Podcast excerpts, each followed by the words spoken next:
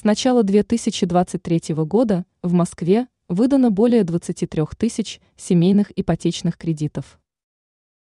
Жители столицы уже выделили для себя самые выгодные программы по ипотечному кредитованию, и одним из лучших вариантов является семейная ипотека. Это достаточно гибкие кредиты с возможностью реструктуризации выплаты процентов при привлечении еще одного кредита. И как информирует агентство «Москва», с начала года в столице по семейной ипотеке уже выдано более 23 тысяч кредитов.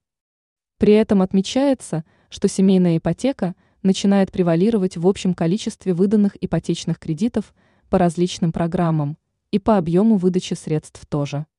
Так, в текущем году уже выдано более 23 тысяч таких кредитов, что чуть-чуть превышает 10% от общего количества выданных ипотечных кредитов.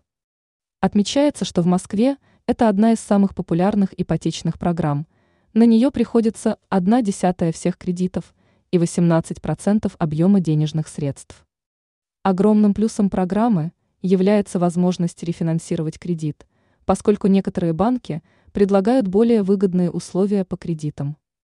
В целом, доля льготных ипотечных кредитов, выданных в столице от общего количества, составляет порядка 70%. Правительство столицы разрабатывает новые программы стимулирования строительства и покупки жилья.